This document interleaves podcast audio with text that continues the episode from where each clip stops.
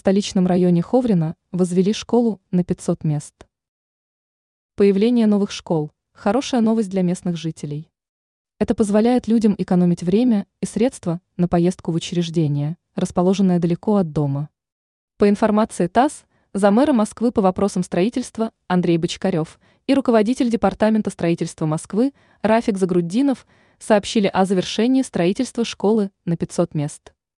Новый объект находится на улице Клинская в московском районе Ховрина.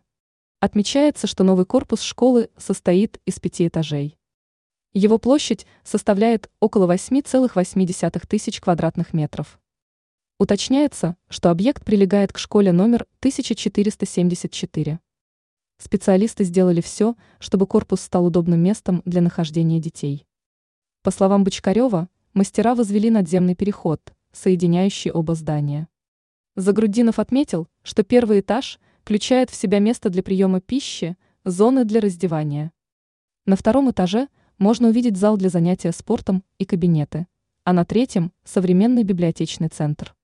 Добавляется, что четвертый и пятый этажи включают классы и комплексы для проведения исследований. Ранее сообщалось о строительстве ЖК в Сокольниках.